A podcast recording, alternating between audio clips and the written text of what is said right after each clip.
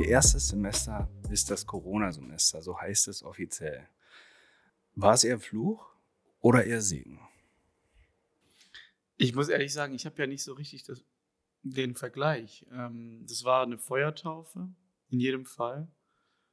Und ich glaube, dass jede schwierige Situation auch Chancen bieten kann, wenn man diese erkennt nicht sitzt und rumjammert und sagt, wie schlimm alles ist, sondern sagt, wo könnte der Möglichkeitsraum liegen? Und ähm, ja, da ich ein lösungsorientierter Mensch bin ähm, und mich nicht für Probleme, sondern für Lösungen orientiere, habe ich mir gedacht, gut, mir bleibt sowieso nichts anderes übrig, als diese Herausforderung anzunehmen.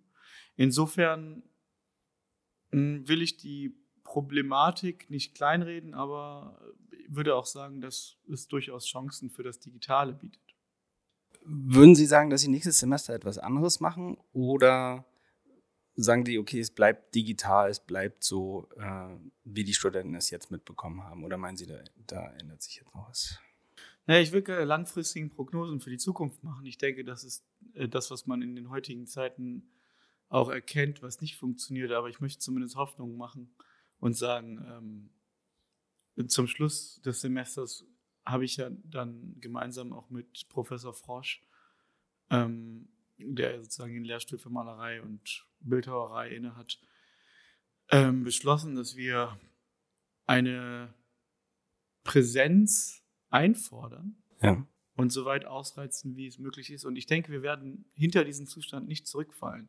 Das heißt, was wir erleben werden im Wintersemester 2021 ist eine hybride Situation zwischen physischer Präsenz und digitaler, nicht Absenz, aber Präsenz auch, ja.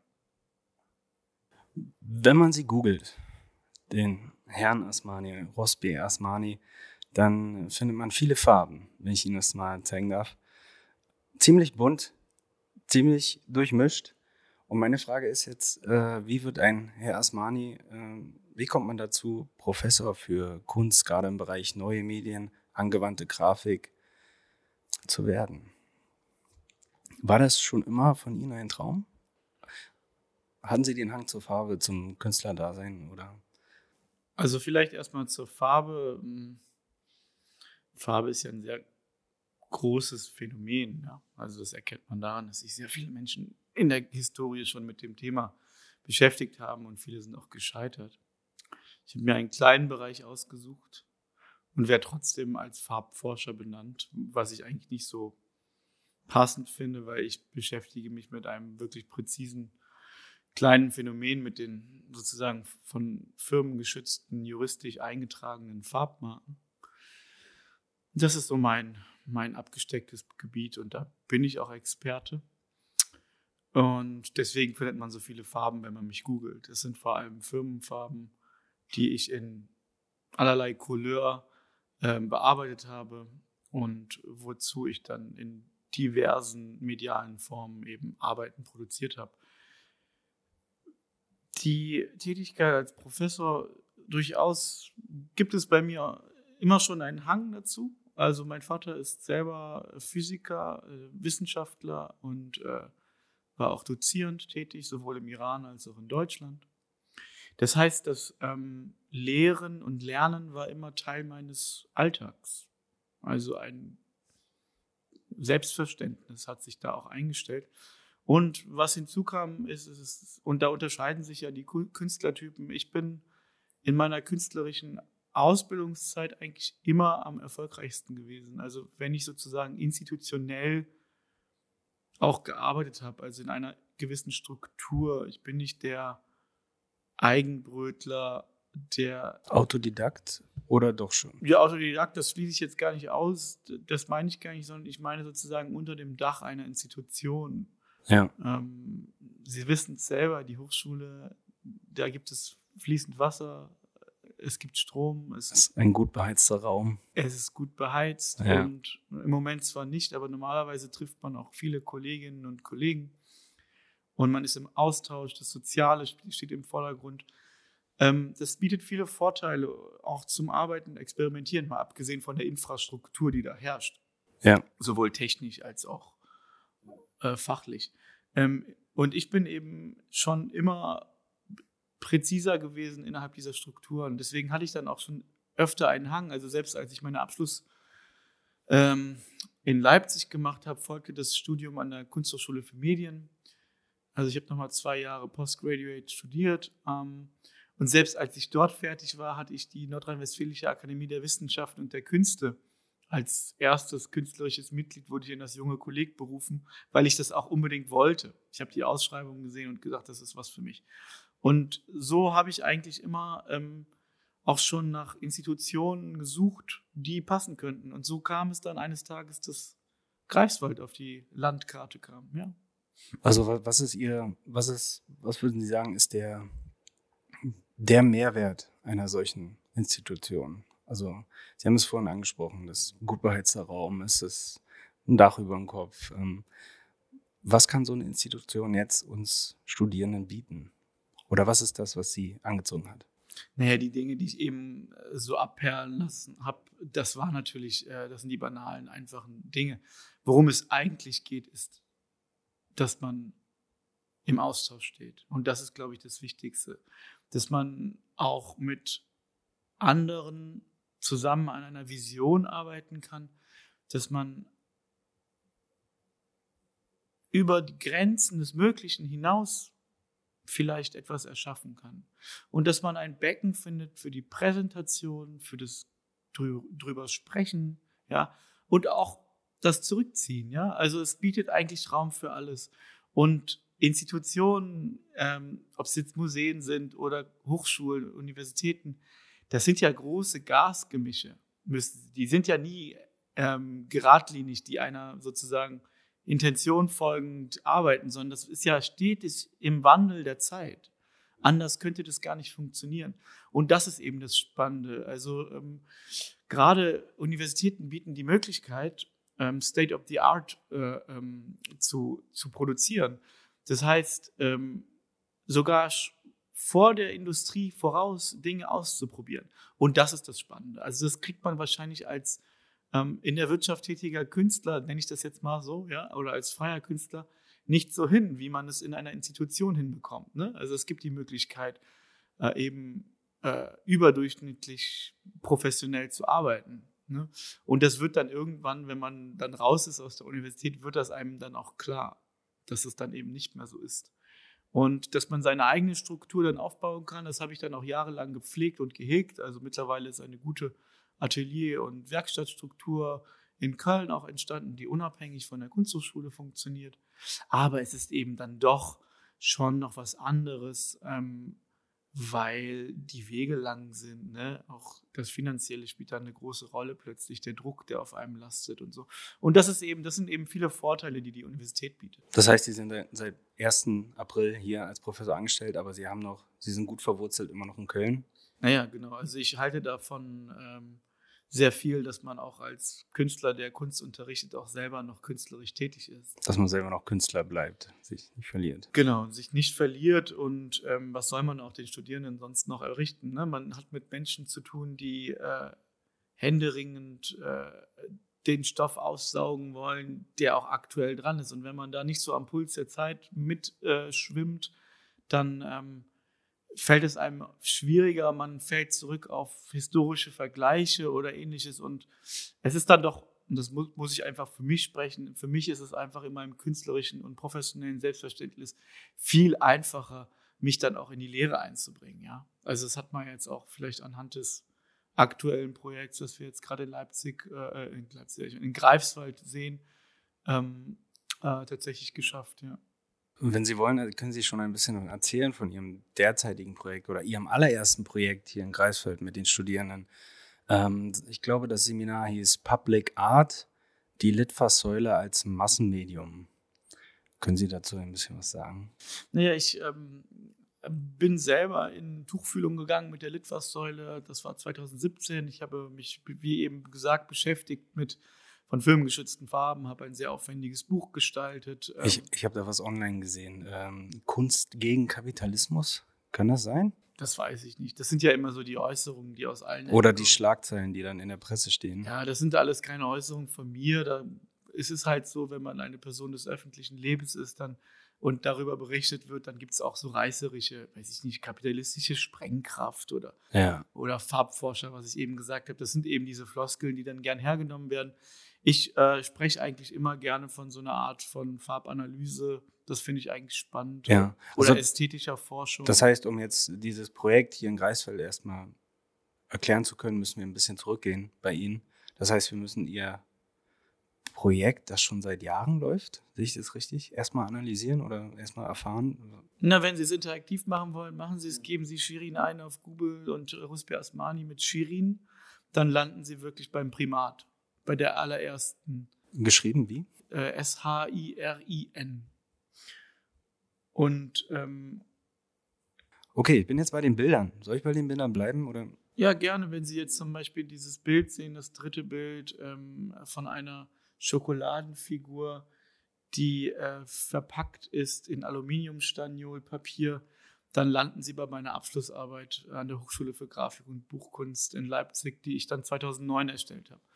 Und damals habe ich eben eine, ähm, ein Massenmedium selber erstellt. Ja, mir ging es darum, tatsächlich das, worüber ich so theoretisch ähm, eben viel auch recherchiert habe, auch in eine praktische Form zu überführen. Und ähm, das war vor allem der Vergleich zwischen westlicher und nahöstlicher ähm, Medien. Ähm, ich habe mich mit dem Fernsehen im Iran auseinandergesetzt. Das muss man vielleicht vorweg sagen. Hm.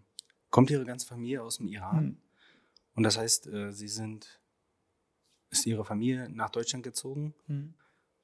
Sie sind aber in Deutschland geboren oder Mhm. Sie sind selbst auch in, im Iran? Ist auch wieder ein bisschen kompliziert. Ähm, Also meine Eltern haben eine längere deutsche Geschichte. Meine Mutter war Anfang 20 schon in Deutschland. Mein Vater hat nach seinem Studium in Moskau dann in Deutschland gelebt und gearbeitet an der Universität. Und ähm, mein ältester Bruder ist in Berlin geboren, 74. Ähm, und ähm, nach der Revolution im Iran 79 sind die sozusagen wieder in den Iran zurückgekehrt, in der Hoffnung, dass sich alles eben ändert nach den Ja. äh, Schreckensjahren des Schahs äh, von Persien. Mein, ähm, und dann hat sich das Blatt aber gewendet äh, und in der Zeit ähm, sind dann 81 mein mittlerer Bruder und 83 ich auf die Welt gekommen im Iran, in Shiraz, ähm, so heißt die Stadt. Wie viele Jahre haben Sie da gelebt im Iran? Ich habe da keine neun Monate gelebt. Ne? Also ich war ein kleines Baby, als dann meine Eltern als politische Flüchtlinge wieder in ihre alte neue Heimat flohen nach Deutschland, so ähm, dass ich eigentlich mein gesamtes Leben in Deutschland und in Köln aufgewachsen bin. Ja. Aber so kommt der Einfluss, gerade auch in der Arbeit jetzt. Genau, also der Einfluss des Elternhauses, der Einfluss der Sprache, der Einfluss der Kultur, der war immer präsent, so dass ich ähm, dann eben auch in der ne, Auseinandersetzung zum Ende des Studiums, da möchte man ja was Besonderes schaffen, was auch was mit einem selber zu tun hat, weil dann kann man erst Höchstleistung vollziehen. Ist meine Na, Meinung. wo eine gewisse Liebe drin steckt. Exakt. Exakt. Ja. Und dann habe ich gedacht, ähm, also erstmal habe ich da über diese Themen geschrieben. Ne? Also was ist eigentlich ähm, die mediale Situation auch zu der Zeit meiner Geburt gewesen, ja. Ähm, und habe mich auseinandergesetzt eben mit medialen Phänomenen, unter anderem eben äh, einer Kleinigkeit, dass ähm, über 80.000 Tonbandkassetten im Iran verteilt wurden, die dann subversiv im Land äh, die Sprache des geistigen Führers Ayatollah Khomeini eben verbreitet haben. Und das fand ich eben aus inhaltlicher Perspektive nicht so spannend, aber medial eben äußerst spannend. Ich habe da eine Arbeit gesehen oder vielmehr ein Video von Ihnen, Hm. wie Sie ein ja, Tonbandmaterial, was direkt aus der Aufnahme kam, Hm. auf eine Leinwand gespannt haben. Ja. Hat das damit zu tun? Nein. Nein. Aber das hat eben mit, das war auch eine Arbeit aus meinem Studium, also indirekt. Ich habe mich natürlich mit dem Tonband beschäftigt, aber da ging es mehr um selbstreferenzielle Dinge. Ähm, da geht es darum, dass sozusagen, sozusagen die Kritik und die, ähm, der Schaffensprozess der Kunst gleichzeitig passieren. Also die Arbeit, die Sie gerade ansprechen, Schaffensprozess, Ich, ich würde sie gern, gern mal aufmachen, die Arbeit. Wo Okay. finde find, wo ich die? Schaffensprozess äh, Rusbe Asmani, die ich gemeinsam mit Sebastian Fischer damals erstellt habe. Ähm, und äh, wenn Sie mal Schaffensprozess eingeben, mh, ja, nee, das, also das, das ist es nicht Schaffensprozess, müssen Sie. Ja, auch Sie wissen schon, wo Sie es finden. Perfekt. Genau. Also für alle, die ähm, nicht nur zuhören, also für alle die, die jetzt nur zuhören, schaltet gerne mal das Video ein. Ähm, ja, was sehen wir hier, Herr Asmani? Das sind Sie. Mit? Das ist äh, Professor Dr. Marc Ries, mein ehemaliger Theorieprofessor an der Hochschule für Grafik und Buchkunst, mittlerweile guter Freund. Aber hier ganz praktisch unterwegs. Äh, immer. Ähm, die Praxis äh, ist immer dabei. Also das, ja. ist, das ist ja das, worüber ich vorhin gesprochen habe. Deswegen lässt sich das ja ähm, medial so schwer vermitteln äh, im Homeoffice. Ne? Mhm. Also das Machen, äh, wer Macht hat, die Macht und äh, die Kunst kommt vom Machen. Ähm, das darüber reden, das können andere machen. Äh, ich rede zwar viel, aber ähm, ich ja, mache auch viel. Ja. Ähm, und genau, was Sie jetzt hier sehen, ist eben, dass der Kritiker äh, die Situation, ähm, die ich arrangiert habe, ein Tonbandgerät, ähm, was auf einem Sockel steht und wo ein altes äh, Tonband herausläuft, ähm, was ich auf der anderen Seite aufschnappe oder auf eine Leinwand äh, appliziere, das, der beschreibt es und in dem gleichen Moment wird es aufgenommen. Das ist die Situation. Vielleicht können wir mal ganz kurz reinhören. Gerne. In das Video. Des Nachdenkens und eines bestimmten Reflektierens einer Situation. Diese erste Quelle, sozusagen das Theoriesubjekt, wird aufgezeichnet von einer Apparatur, die eine technische Quelle darstellt. Ausschließlich als Spur auf dem Videoband äh, vorhanden sein wird und somit entscheidet, es, entscheidet sich ausschließlich das Videoband. Also das finde ich schon klasse. Wir werden gleich zurück auf die allererste Arbeit, die wir angesprochen haben, zurückkehren. Aber hier muss ich schon ganz ehrlich sagen, ähm, ich mag diesen dokumentatorischen Aspekt. Also es ist nicht nur eine Performance, die einmal stattgefunden hat äh, während einer Ausstellung, sondern die haben es wirklich live gefilmt. Ähm, und das ist das Schöne, man sieht von ihnen wirklich was im Netz. Und Sie haben es vielleicht vorhin mitgekriegt, als ich hier aufgebaut habe. Man schwitzt, man, es läuft nicht alles so glatt, man braucht dann doch ein bisschen mehr Zeit. Aber ich habe gleich mitbekommen, Sie, Sie haben da Ahnung von, Sie wissen, wie das läuft, Sie haben Erfahrungen selber beim Aufbau oder vorm Aufbau, beim Einstellen der Kameras. Äh, und das kann man alles online sehen bei Ihnen. Also Sie sind wirklich, ja, komplett medial unterwegs. Ich probiere es. Also ich habe ähm, mich eben mit dem Dokumentarischen als erste Kunstform eigentlich in meinem Studium auseinandergesetzt. Ich habe mich eigentlich ähm, vom fiktiven Film entfernt, bewusst, weil mich das irgendwie, das hat mich noch überfordert. Ich hatte das Gefühl, ich brauche noch mehr Grundlagen. Fiktiver Film, das heißt, mhm. die Idee war groß, der, man wollte große Dinge ja, filmen, machen. Wenn man aus Köln kommt, dann hat man mit dem Film immer zu tun. Riesenwerke ja. und dann aber ja, man, man arbeitet automatisch beim, also ich habe dann beim Tatort gearbeitet, habe beim Theater gearbeitet, habe selber Schauspiel gemacht ähm, und äh, war mit dem Szenischen eigentlich vertraut und hatte das aber nicht richtig verstanden. Also ich war jung und wild und wollte das alles, alles haben und wissen und war dann aber auch nicht so unbedingt einverstanden mit vielen Entscheidungen die dann von Seiten des Regisseurs kamen. Und dann dachte ich, ja gut, dann probiere ich mal ja. die Seiten zu wechseln und ähm, werde jetzt mal Regisseur. Das hat aber auch nicht so geklappt, wie ich mir das vorgestellt habe, weil das Regieführen ja eine große Kunst bedarf. Also muss ja den Überblick haben. Und wenn man da noch keine Erfahrung hat, dann weiß man ja gar nicht die Konsequenz. Also das beste Beispiel ist Alfred Hitchcock, ja. Alfred Hitchcock hat äh, Ingenieurstechnik beherrscht, deswegen konnte er diese aufwendigen äh, Kameraeinstellungen drehen, wenn ein Kameramann ihm gesagt hat, äh, das, das, das geht, geht, nicht. nicht. Ja. Dann hat er gesagt, oh doch, doch, ich mach's und du nicht. Aber der hat auch immer eine ganze Armee hinter sich. Aber man muss sagen, Hitchcock war auch einer der wenigen, die ähm, avantgardistisch gearbeitet haben und auch nicht auf das gehört haben, was die Industrie ihm diktiert hat. Also er hat sich durchgesetzt gegen gegenüber den äh, Vorstellungen, was funktionieren könnte und was Zuschauerzahlen bringen könnte. Und er hat eben bewiesen, dass es klappt. Und das hat mich immer schon beeindruckt. Also es war einer dieser Persönlichkeiten, die auch ähm, aus dem Wissen heraus, heraus, dass Dinge gehen, äh, gewisse Experimentierfreudigkeit hervorgebracht hat. Was das Hollywood der damaligen Zeit nicht unbedingt gut fand, ja, weil die wussten, es erfordert Kosten, Zeit und äh, bietet keine Planungssicherheit und auch keine, keine Zuschauersicherheit. Ne? Er hat dann das Gegenteil bewiesen. Ne? Also er wurde dann zur Ikone.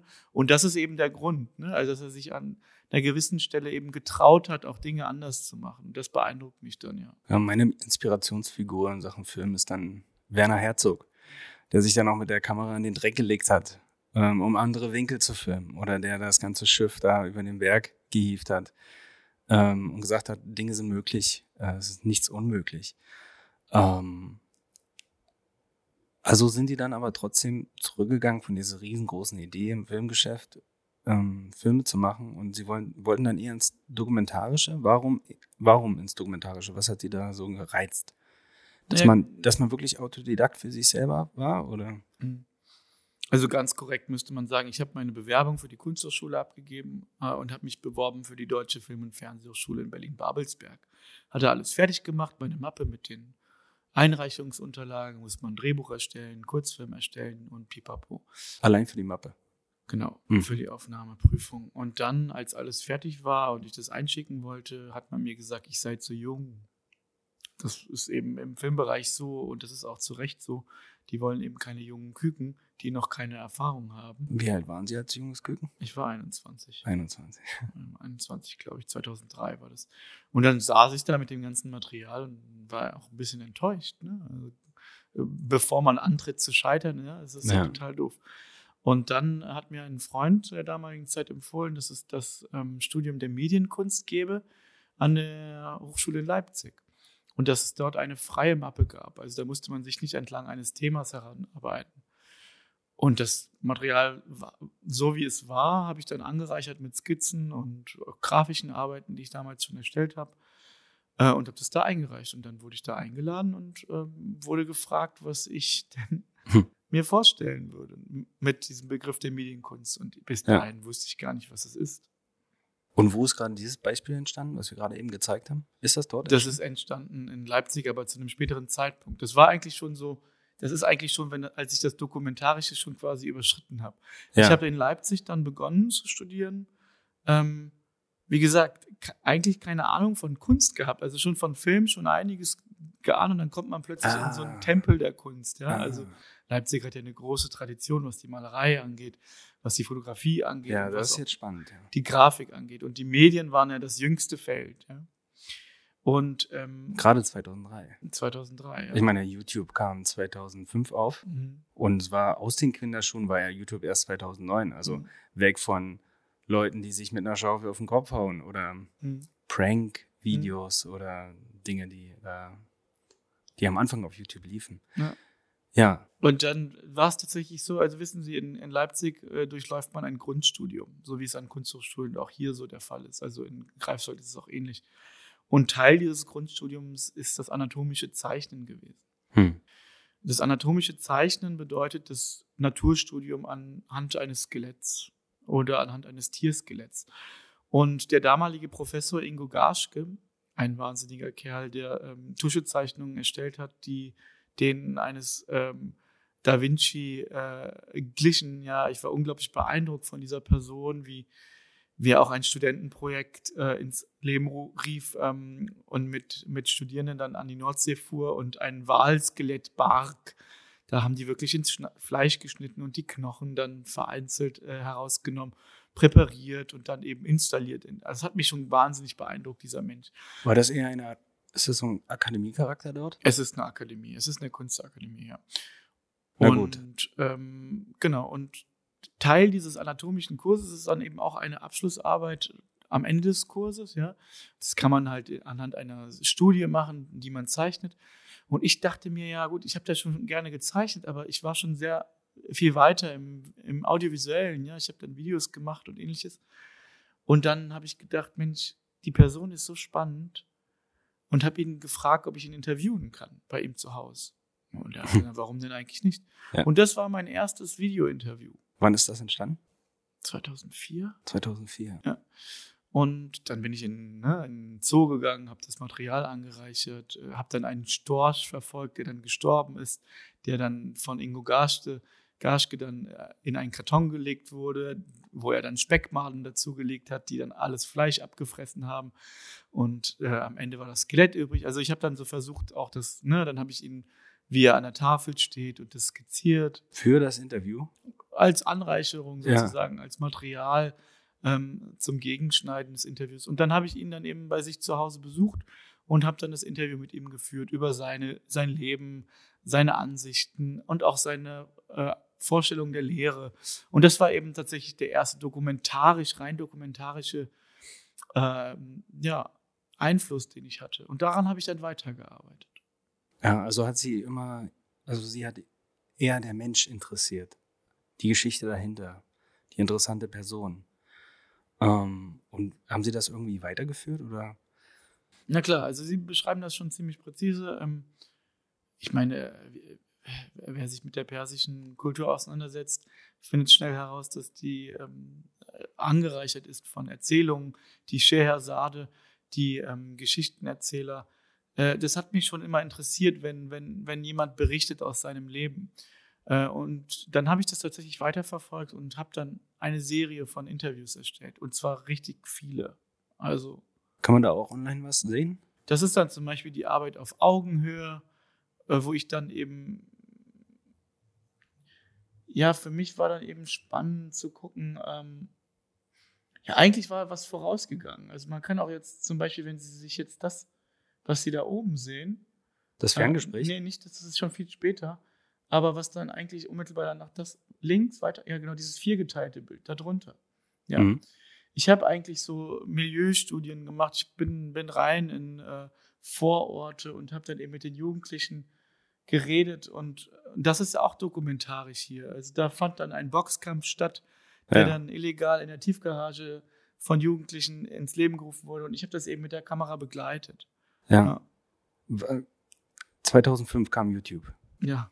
Haben Sie das irgendwie mitverfolgt oder mitbekommen oder haben Sie dann haben Sie dafür gebrannt? Also haben Sie es mitbekommen? Also ich das also Weil das ist ja dann ein Medium, man muss keinen Satelliten ins All schicken oder man muss auf keine Sendezeit warten. Man kann dann einfach Dinge in die Welt senden. Mhm. Ähm, war das eine Möglichkeit für Sie? Ich muss ehrlich gestehen, dass das ähm, schon, also es wäre gelogen, wenn ich sagen würde, es hätte uns überhaupt nicht interessiert, aber wir waren irgendwie so ein, so ein bisschen interessiert an noch einem elitäreren Gedanken als als sozusagen äh, den Journalismus oder den Videojournalismus oder das, das Spreaden fürs World Wide Web. Es ging halt schon immer um das Video auch als Kunstform. Ne?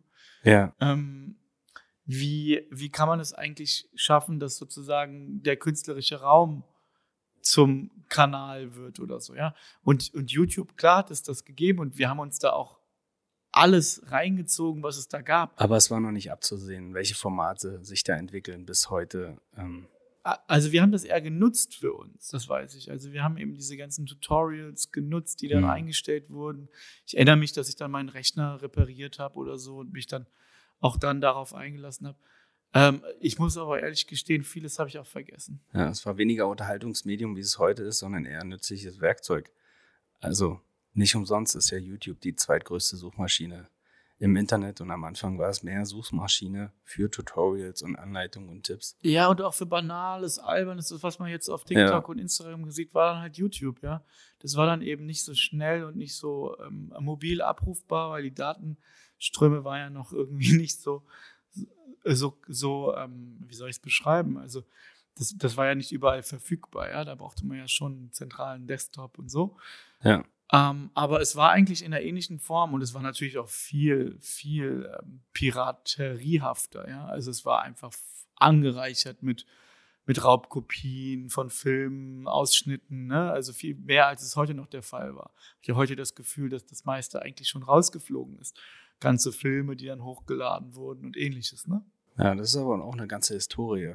Ja. Also die sich, die bei YouTube da mittlerweile stattgefunden hat. Ähm, was die jetzt an Erfahrungen haben mit Copyright und Sachen, die hochgeladen werden, die ähm, von der künstlichen Intelligenz erkannt werden und ähm, gleich gefiltert werden. Ich kann man sich kaum vorstellen, dass da heutzutage noch eine Plattform aus nichts so entstehen kann, die ja, die das alles erstmal wieder kennenlernen muss.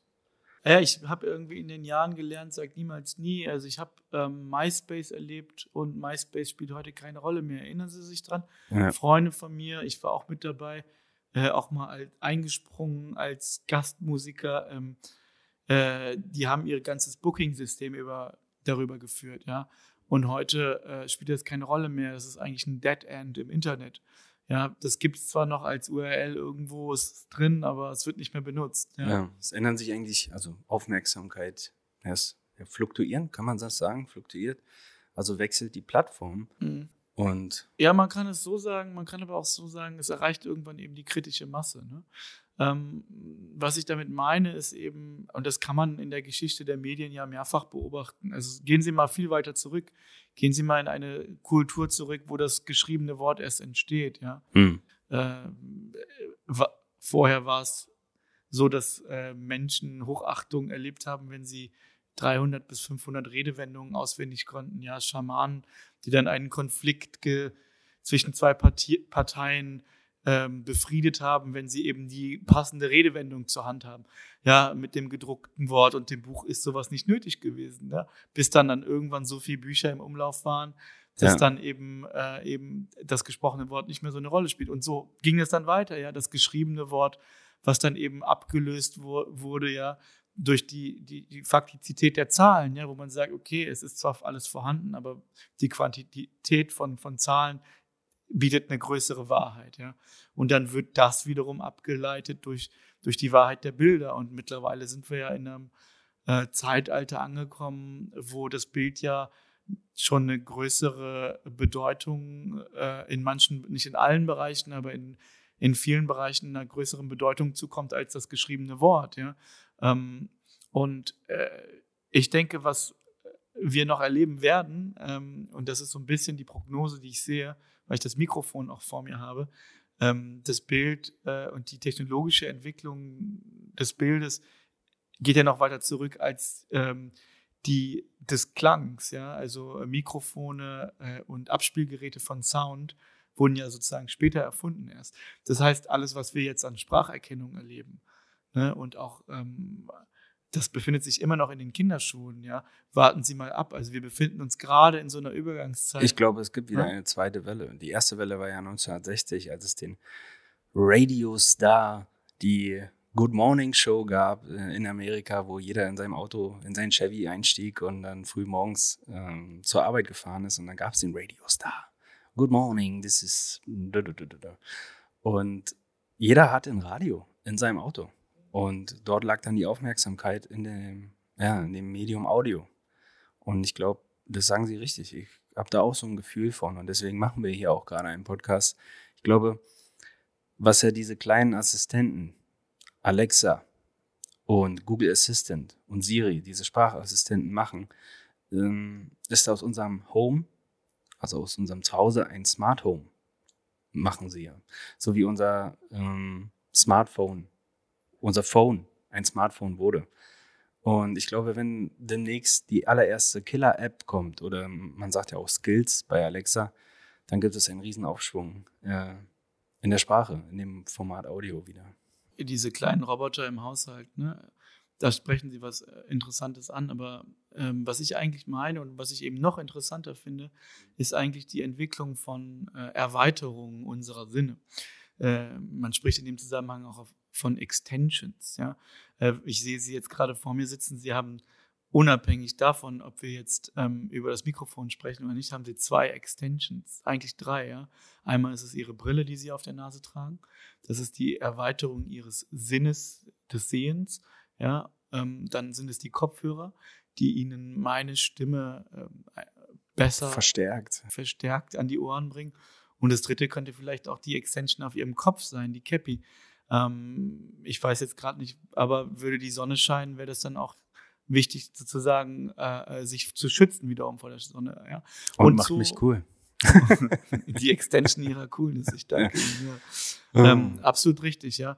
Und ich denke, dass diese Variables, diese ähm, Devices oder Geräte, die wir tragen am Körper, zunehmen werden. Ebenso wie ähm, Dinge wie gerichteter Schall, ja ähm, äh, wo dann eine Werbebotschaft direkt aufs Ohr geschossen wird. Ja, ja. Ähm, das wird zunehmen ähm, und genauso wird auch das, was wir sagen, ähm, aussortiert werden, was schon längst passiert, ja, was zu Skandalen führt Und dann die Auswertung findet dann auch wiederum auf einer anderen Ebene statt, auf, auf algorithmischer Ebene, ja, wo dann eben äh, Dinge mitgezeichnet werden, automatisch ausgewertet werden.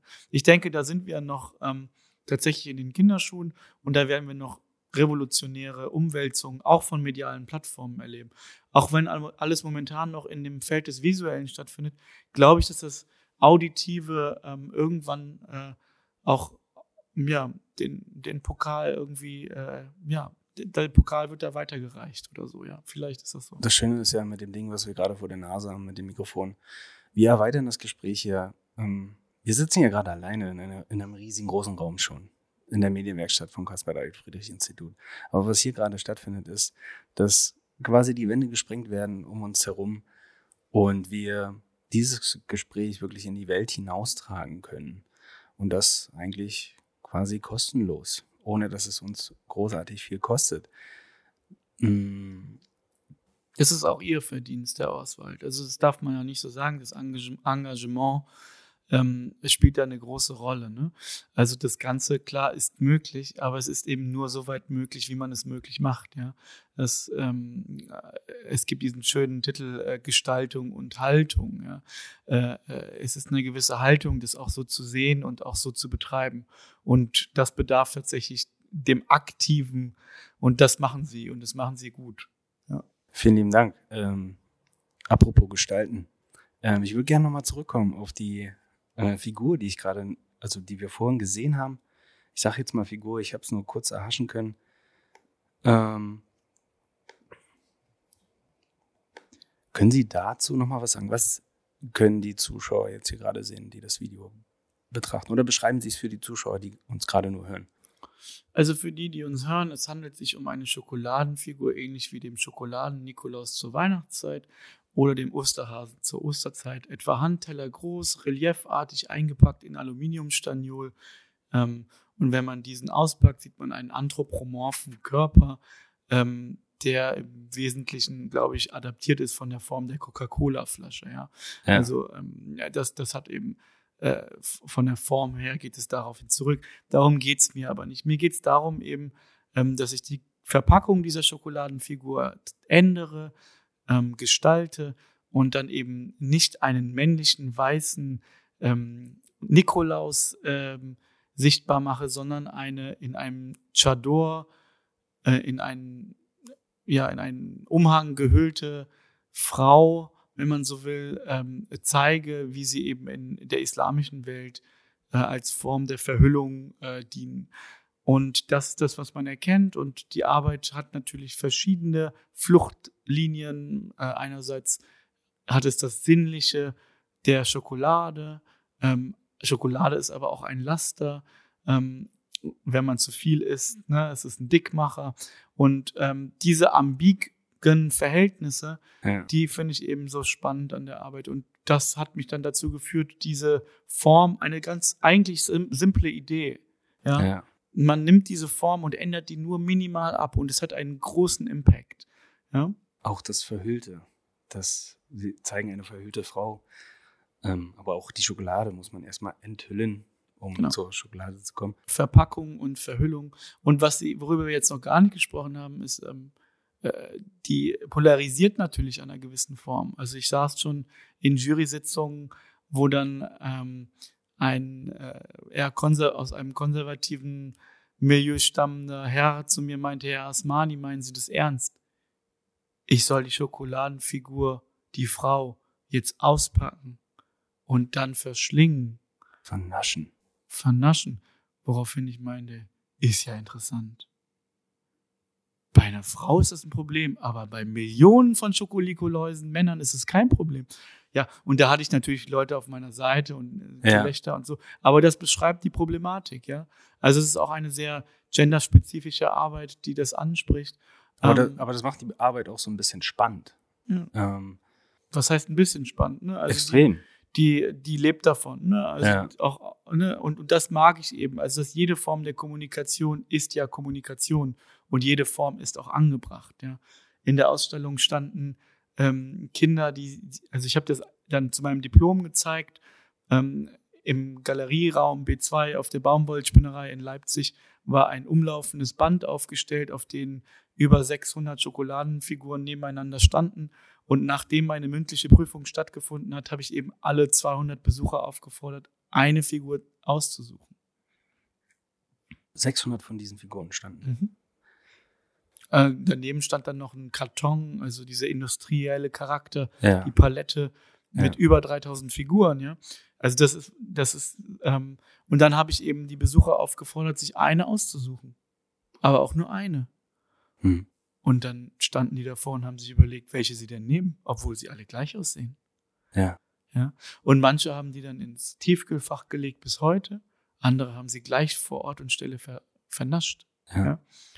Kinder, Erwachsene, ähm, es gab Empörung, es gab lustige äh, Gespräche. Das Wichtige ist, dass Kommunikation betrieben wurde und darauf, darauf kommt es mir an. Ja, wenn Sie mich fragen, kommt auch Kunst von Kommunikation. Wenn ich was im Kopf habe, ich habe eine Idee im Kopf ähm, und ich schaffe es irgendwie durch ein Medium, sei es meine Stimme. Man sagt ja auch ähm, äh, Redekunst zum Beispiel.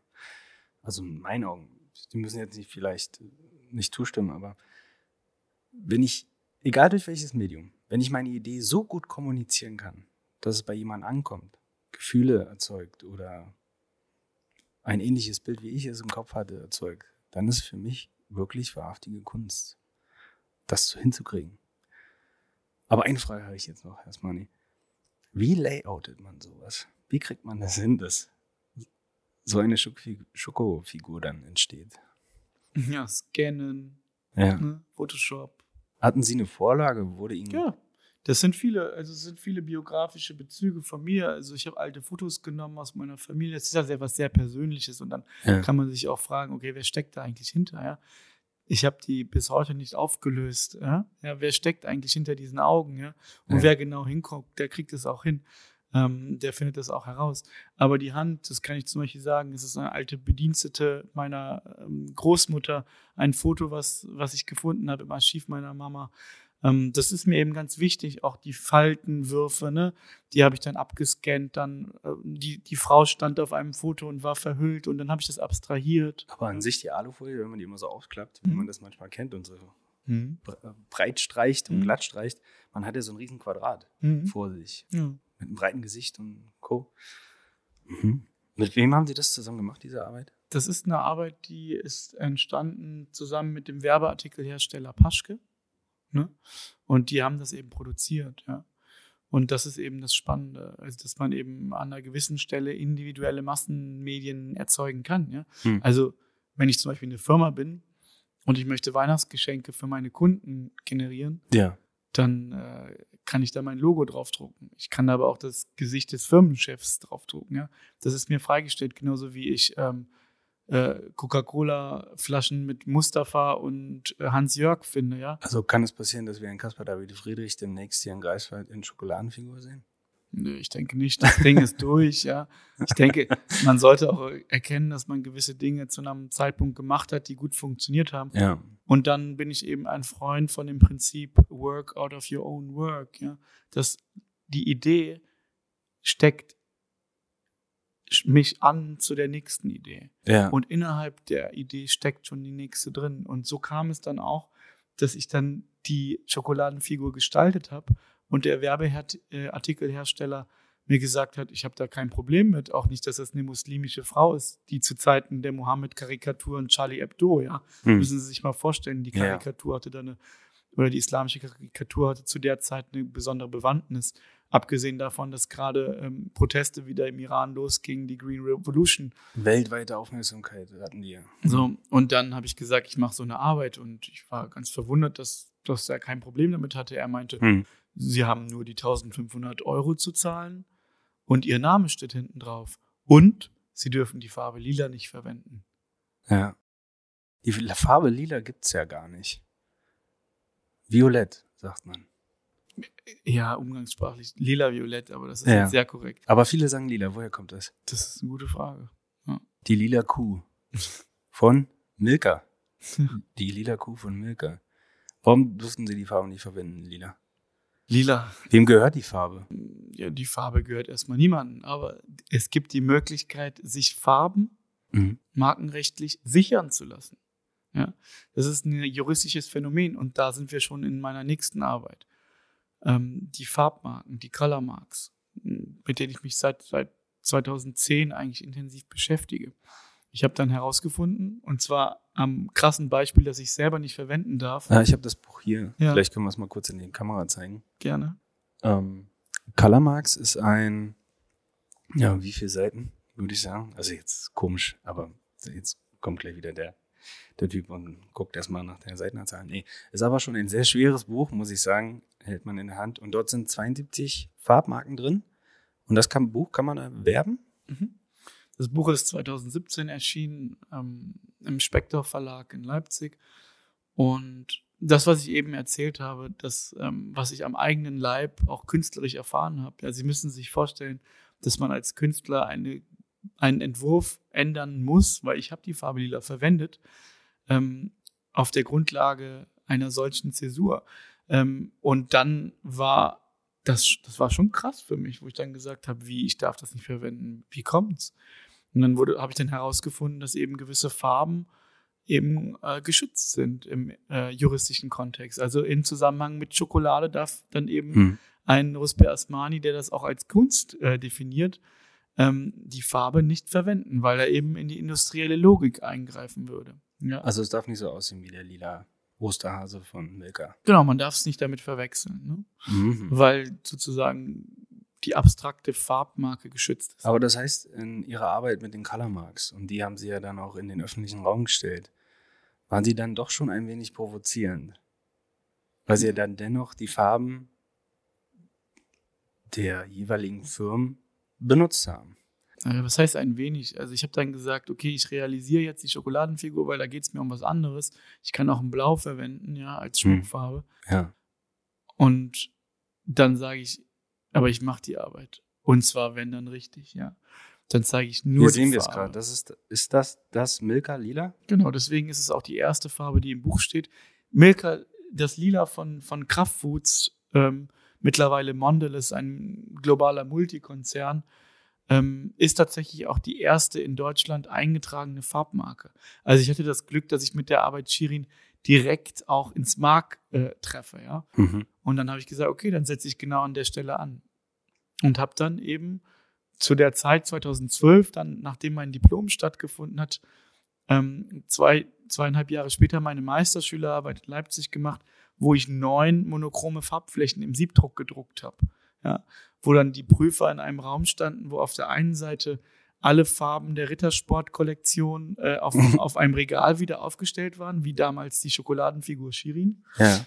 Und auf der anderen Seite hat man eben neun monochrome Farbflächen auf äh, Hartschaumplatten im Siebdruck gesehen.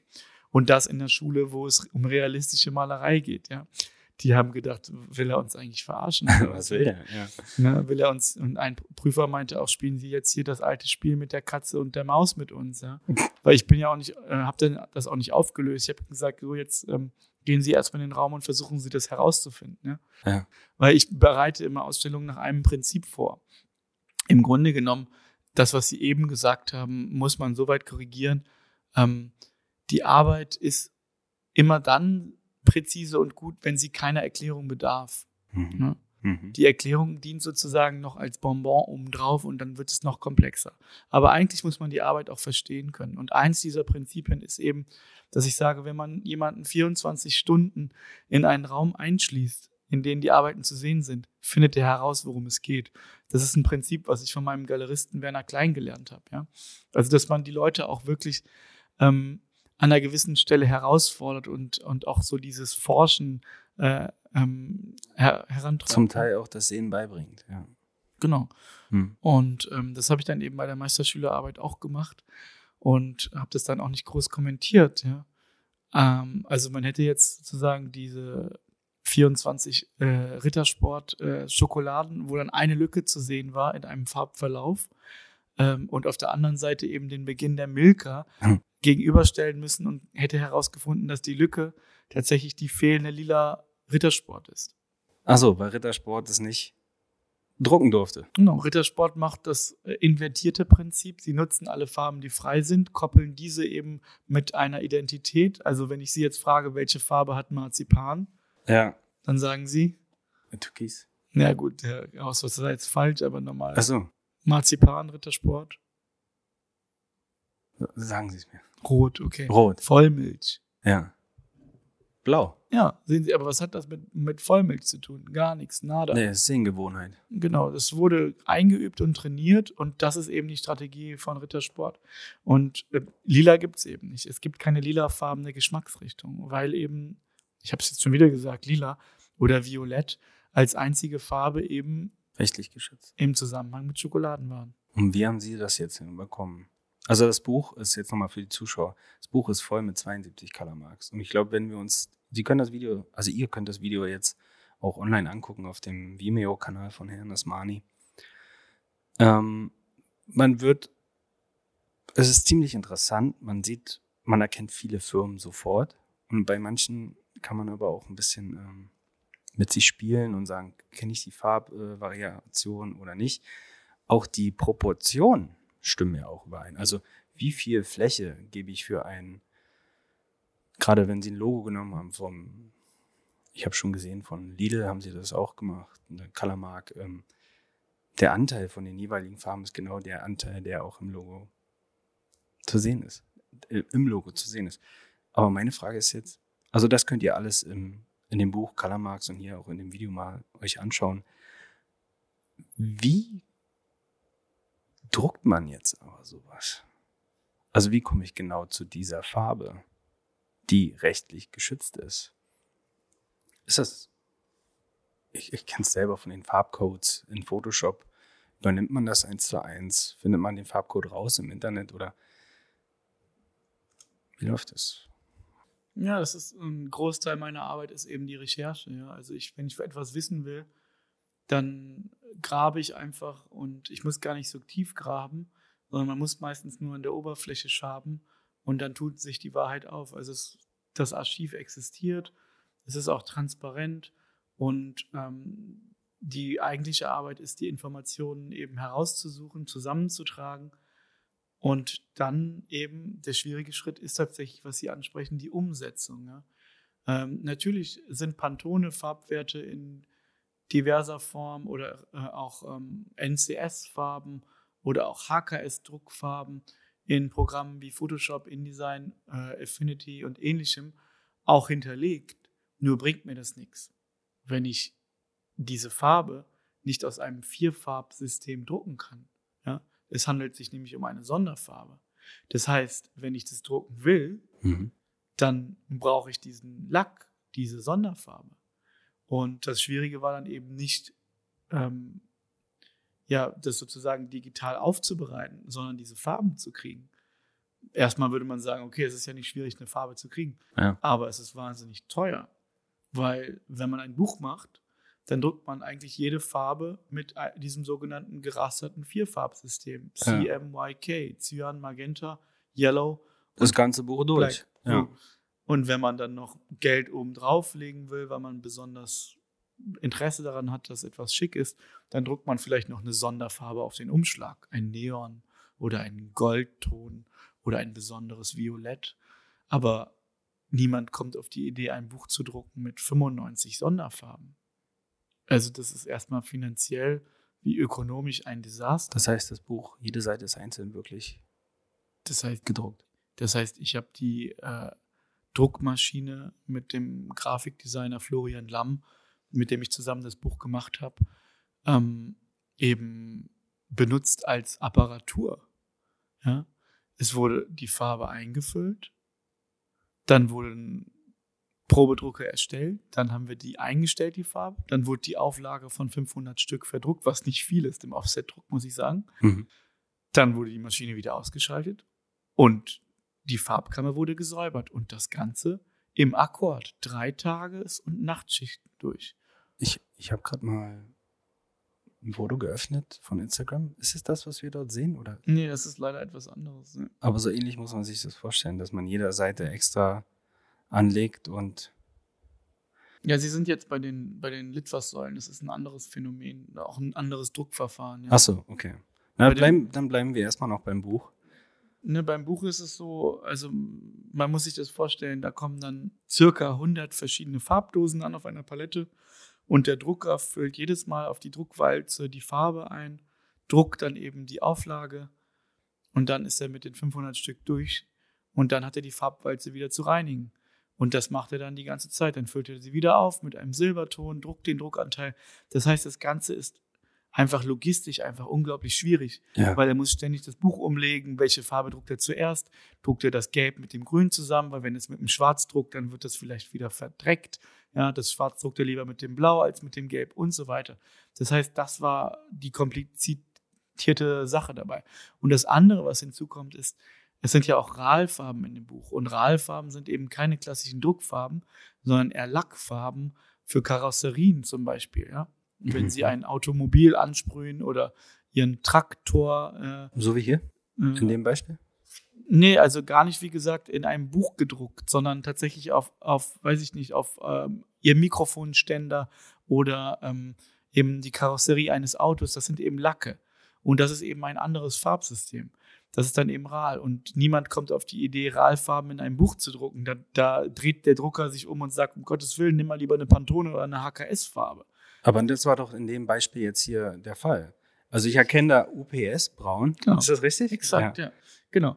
Genau. Achso, das meinten Sie, wie hier, genau. Ja. Ich habe dann schon darauf bestanden, dass wir auch RAL-Farben drucken. Ja. Und, das ist jetzt so eine RAL-Farbe gedruckt auf. Genau, genau. Und das Ah. war eine richtige Mondlandung auch, weil das hat vorher eigentlich nie jemand gemacht. Und dann waren das zwölf verschiedene, glaube ich, RAL-Farben, die als Farbmarken auftauchen. Firmen wie Klaas, die Mähdrescher herstellen oder die Deutsche Bahn, die vier Farben auch als RAL-Farben angegeben haben. Also kann man wirklich sagen, ihr, ihr Buch Color Marx ist wirklich wissenschaftlich eigentlich ein Einzelstück. Ja, nicht nur eigentlich, sondern ich verstehe das auch als, als, ähm, als Arbeitsbuch, ja. Wenn Ja. man sich die Farbe angucken will, dann kann man das in dem Buch machen. Und dann gibt es kein zweites Exemplar, wo gleichzeitig NCS, Pantone, RAL und HKS Wie viele Exemplare gibt es davon? von sind. diesem 500 Buch? Exemplare, ja.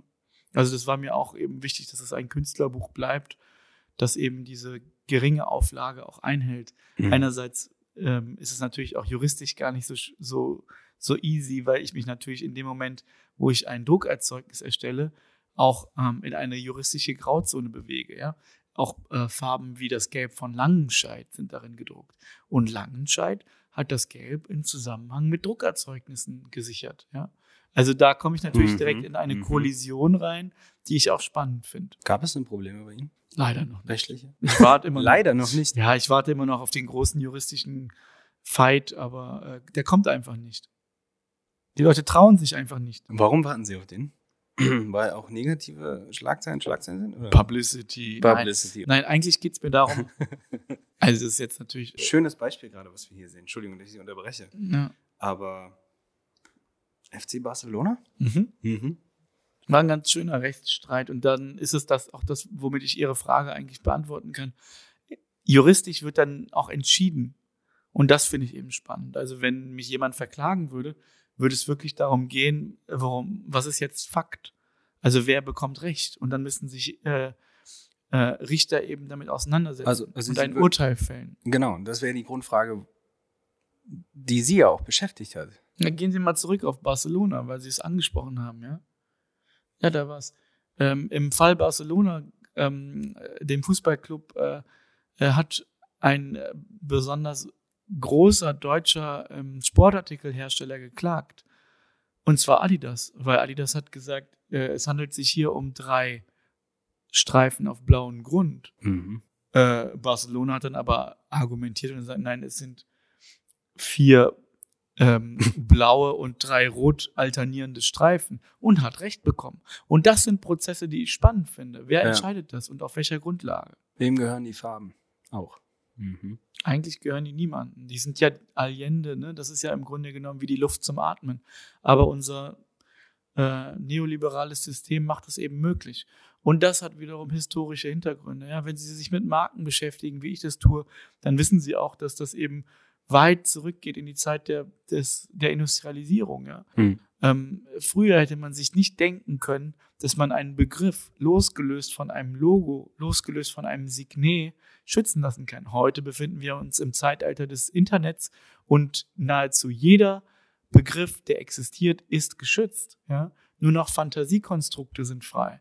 Und da sehen Sie, wie sich innerhalb von circa 150 bis 175 Jahren das Blatt komplett ändert.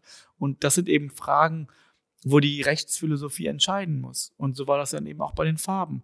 Kann man sowas wie eine einzige abstrakte Farbe auch juristisch schützen lassen in Zusammenhang mit einem Konzern oder mit einem Produkt oder Dienstleistung? Und 1990 wurde das eben entschieden. Und die Hintergründe sind auch klar. Ja, also dann kommen dann Rechtssysteme innerhalb Europas zusammen.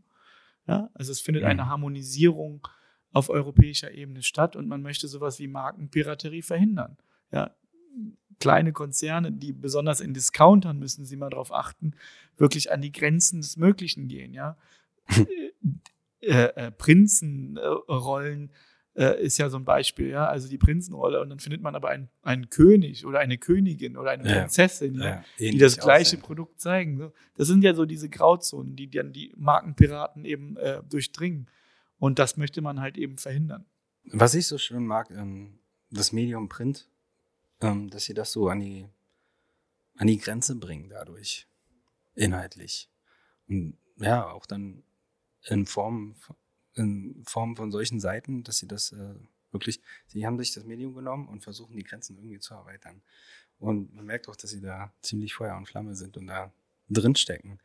Ja, darf ich da kurz was zu sagen? Ja, gerne. Ähm, ich versuche die nicht zu erweitern, muss das nochmal kurz präzisieren, sondern ich versuche die Grenzen auszuloten und zu bespielen. Also was ist das maximal Mögliche innerhalb dieser Grenzen?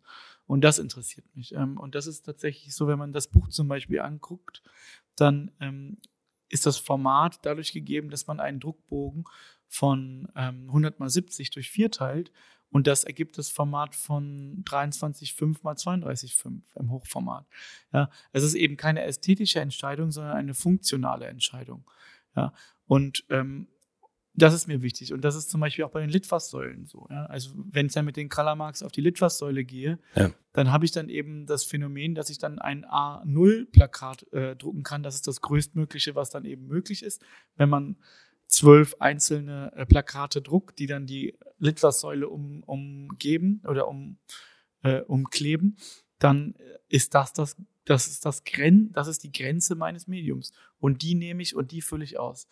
Ne, das ist das, was mich interessiert. Also kann man sagen, erst kam das Buch. Hat es da Aufmerksamkeit gegeben? Ja, große Aufmerksamkeit. Also ähm, nicht so, wie Sie das kennen, keine virale Form, äh, äh, wo es dann Millionen Klicks oder so geht. Aber ich wurde dann eingeladen ähm, zum, zum, zu einem Konvent, wo dann eben äh, die Vertreter von Pantone und Rahl und dieser großen hm. Hersteller sitzen, ne? ähm, von BASF und von von den, äh, weiß ich nicht, Merck oder so, die, die, die dann auch diese, diese Pigmente erstellen. Die haben dann alle ihre Repräsentanten von Braun, großen Konzernen weltweit in Valencia äh, gesessen und dann habe ich dieses Buch vorgestellt. Und die haben dieses Buch gesehen. Also es war ein Konvent, was dann auch die Farbe des Jahres definiert. Also Sie müssen sich vorstellen, das sind diese ähm, äh, Treffen von, von Leuten, äh, die dann zwei Tage zusammensitzen, einen Workshop machen und am Ende des Tages äh, eine Farbe festlegen, die dann einen wahnsinnigen Impact auf die gesamte Industrie hat. Und das war dann tatsächlich so, dass ich da eingeladen war, einen Vortrag über dieses Buch zu halten.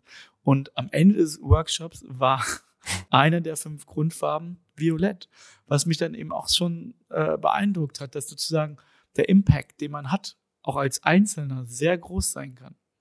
Hm? Also insofern war das eben die große Aufmerksamkeit, abgesehen davon, äh, schönsten Bücher hat es eine lobende Erwähnung bekommen, als erstes Buch, was ich je gemacht habe. Also mir war einfach wichtig, nach, nach der Studienzeit in Leipzig ein Buch zu machen. Ja. Und dass es dann eben so ein Buch wird, hat halt wahrscheinlich niemand gedacht. Ja, ja das ist ähm, eben auch äh, äh, eben ein Buch, was irgendwie so umgeht und was, was viele Liebhaber findet und so. Ja, 70 Euro kostet das im Handel. Der Verlag wollte 120 haben. Ich habe gesagt, nee, ihr zahlt ja gar nicht die Produktion, ihr habt gar nicht an der, an der Preisgestaltung mitzureden. Ja. Ich möchte nicht, dass Porsche-Fahrer dieses Buch kaufen, sondern ich möchte auch, dass ein Grafikdesign-Student dieses Buch sich erwerben kann. Wenn er ja. möchte, kann er es kaufen. 70 Euro ist das wiederum die Grenze, ja? Ja. Das ist mein Buch übrigens. Ähm, wie viele gibt es denn noch, wenn man mal fragen darf? Muss man schnell sein? Nee, aber es wird irgendwann vergriffen sein. Ja. Ähm, so, kann ich nicht beantworten. Ich kann es aber nur jedem empfehlen. Also ich habe es gerade mal im Hintergrund laufen lassen, das Video mit den einzelnen Seiten. Ähm, tolles Buch. Da kann man. Also ich habe eine Stunde dran gesessen und habe immer vor, zurückgeblättert, vor, zurückgeblättert, wenn nicht sogar noch länger. Und dann kam es aber, dann sind sie zur Litfaßsäule gekommen.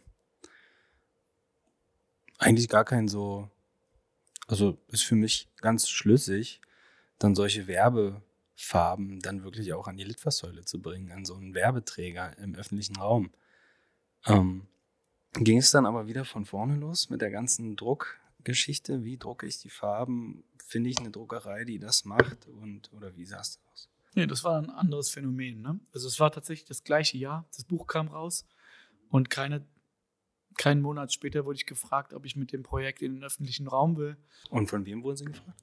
Ähm, das war ein Projekt, was in Zusammenarbeit mit der Kunsthochschule für Medien und dem Medienhaus Ströer stattgefunden hat in Köln. Und zwar waren das die sogenannten Kunstsäulen. Das Kulturamt hat das dann ausgeschrieben. Und da konnte man sich bewerben drauf. Ich hatte mich darauf, glaube ich, zwei Jahre zuvor beworben, als Student an der Kunsthochschule noch. Das lag sozusagen in der Schublade. Und dann war es soweit, dass das Projekt realisiert wurde und dann haben sozusagen die Kuratoren das rausgeholt und mich angerufen und gefragt, kannst du innerhalb von zwei Wochen das Projekt auch auf die Säule bringen? Mhm.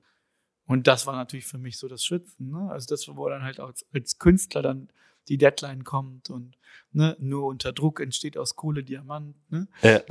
So, Das ist gut. ja, und ähm, da ging es gar nicht jetzt um Sonderfarben, das hätte man gar nicht so hingekriegt. Das, waren, das sind jetzt Digitalfarben, aber das ist auch gar nicht das Thema. Im öffentlichen Raum, ähm, das ist eben viel spannender, ähm, stehen diese Farben losgelöst eben und gleichzeitig an Ort und Stelle. Da, wo Plakate stehen, wo Werbung gemacht wird, der Urort der Werbung. Sie müssen sich vorstellen, die Litfaßsäule wurde geschaffen, um Anzeigen zu schalten. Ja, das war zu der Zeit der Industrialisierung, als die Marken entstanden. Und das war für mich natürlich eine wahnsinnige Ehre und eine wahnsinnige Chance, plötzlich wirklich diesen Zirkelschluss herbeizuführen, ja. Von der Arbeit zu diesem Ort, wo sie eigentlich die größtmögliche Wirkung entfachten. Ne? Und das war dann eben schon spannend. Hinzu kam, das kann ich jetzt vielleicht so am Rande auch erzählen als Anekdote, die wurde realisiert auf 54 Litfaßsäulen in Köln und sollte eigentlich ungefähr anderthalb Monate stehen. Ich hatte das große Glück, dass zu der Zeit ein Verhandlungsstau zwischen ähm, dem Kulturamt in Köln und dem Medienhaus Ströer passierte, dass sie damit nicht weiterkam.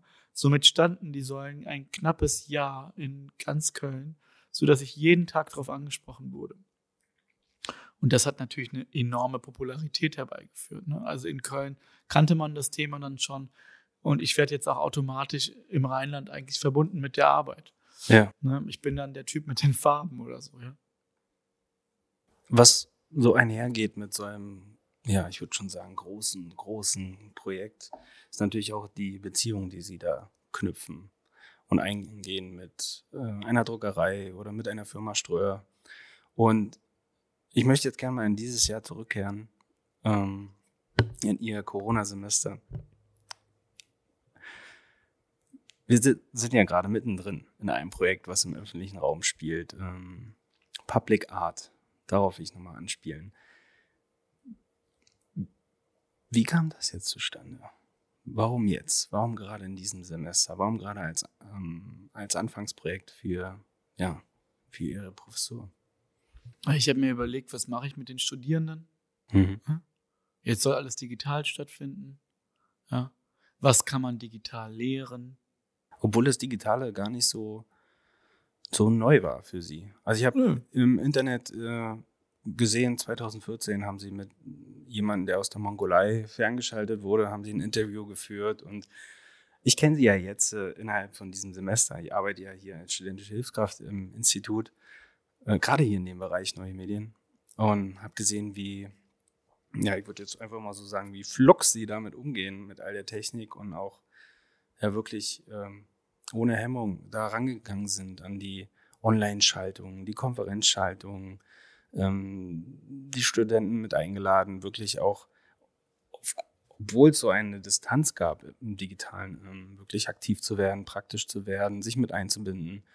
Ähm, also es hat, für, hat sich für mich angefühlt, als hätten sie da schon immer ähm, Erfahrungen mit gehabt. Und das kann man halt auch online sehen.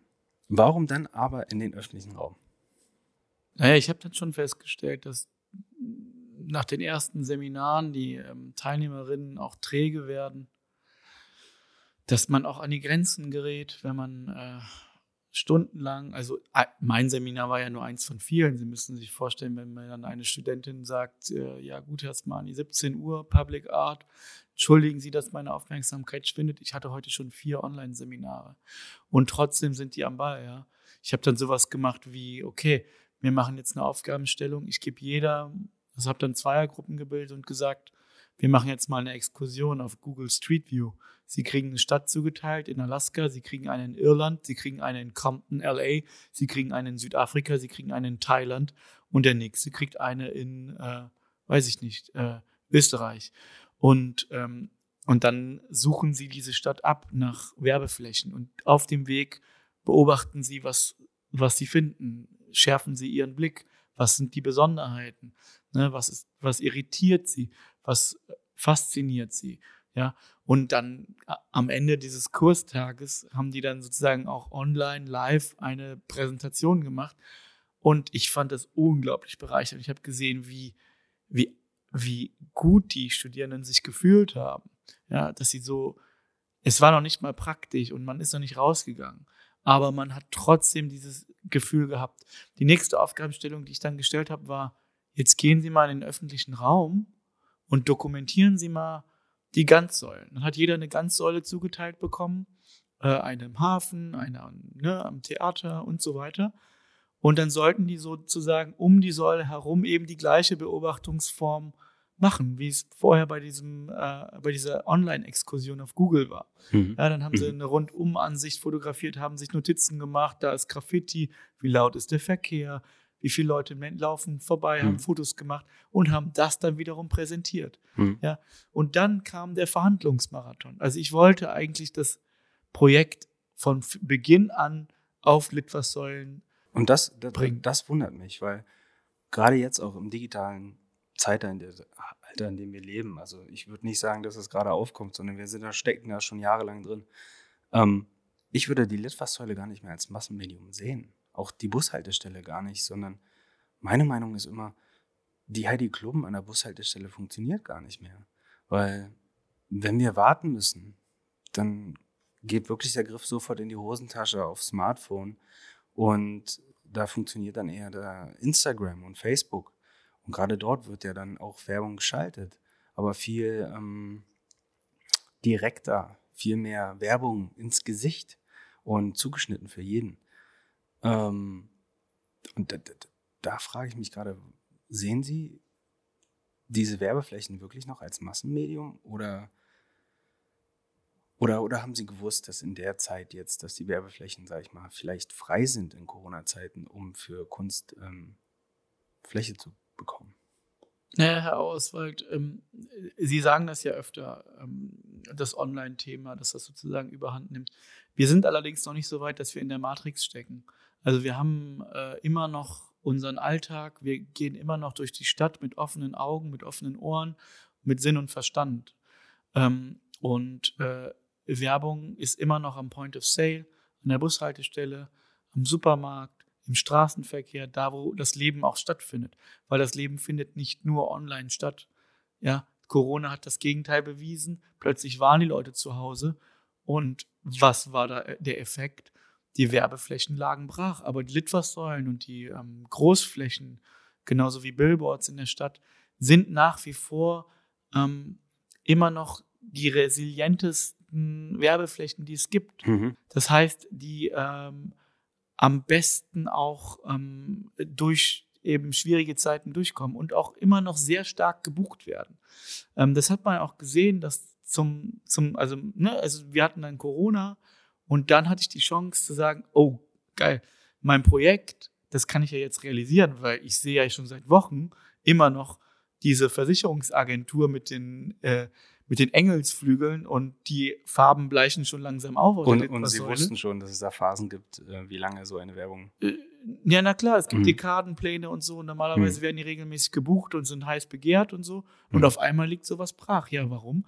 Weil zu Corona die Firmen im Grunde genommen äh, das erste, was sie gekürzt haben, waren die Werbemittel. Und somit waren auch die Werbeflächen brach. Ganz klar, die Werbemittel im öffentlichen Raum, wenn jeder in Quarantäne zu Hause steckt. So Exakt. Mhm. Ne? Netflix hat gewonnen mhm. und ähm, sozusagen die, die analogen Werbung verloren. Aber, Aber meinen Sie nicht, das war schon vorher der nee. Fall? Also ich meine, wir sind doch froh, wenn wir Leute sehen auf der Straße, die nicht aufs Smartphone gucken. Sogar Leute, die beim Autofahren nicht aufs Smartphone gucken oder im Bus sitzen und nicht auf ihr Smartphone gucken. Funktioniert da wirklich nach Außenwerbung? Na, Sie müssen ja bedenken, wir leben ja nicht im Iran oder in Venezuela. Ja? Das sind die Kulturen äh, auf der Welt, die die jüngste Population haben.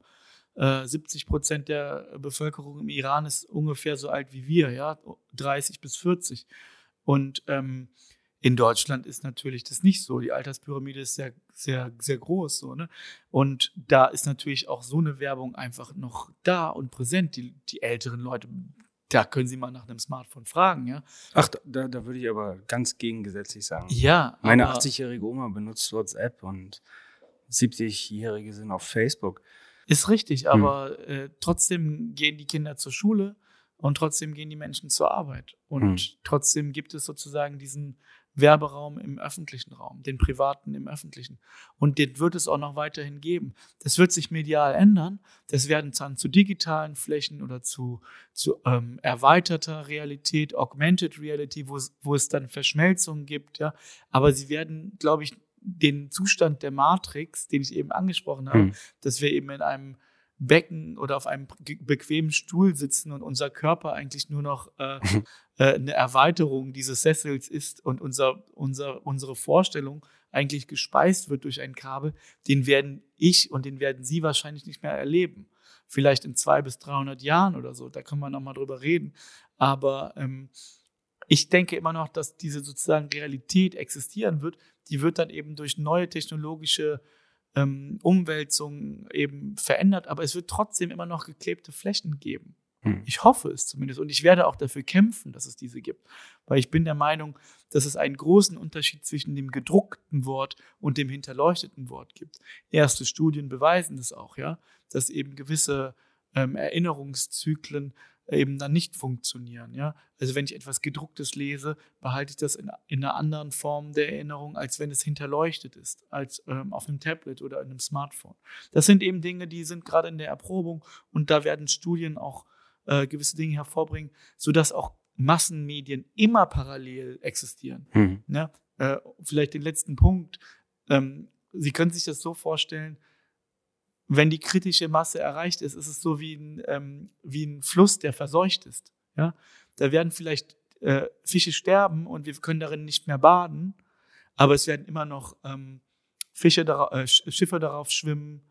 Es werden äh, vielleicht immer noch, ähm, da wird immer noch Wasser durchfließen. Ja, das heißt, diese Dinge werden immer noch existieren und vielleicht wird der Schiffverkehr auch immer noch und noch stärker frequentiert sein. Auch wenn der ja. wenn der Fluss jetzt äh, kontaminiert ist. Das ja? Ökosystem an sich. Ne?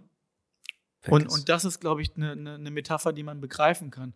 Äh, auch wenn Smartphones sozusagen äh, die kritische Masse, Masse erreichen, sodass jeder eins besitzt und dass auch ältere Leute und Kinder das beherrschen, wird es trotzdem sozusagen andere Medien geben, die darin immer noch vorkommen. Ja, was ich sagen muss, ich bin ja Teil des Projekts auch und ich kenn's, bin mit zwei Studenten, die auch Teil des Projekts sind, sehr gut verbunden und ähm, ja, Paula Finsterbusch und Giacomo Ort. Genau, muss man auch mal erwähnen. Paula Finsterbusch und Giacomo Ort. Können wir gleich auch nochmal Bilder zeigen.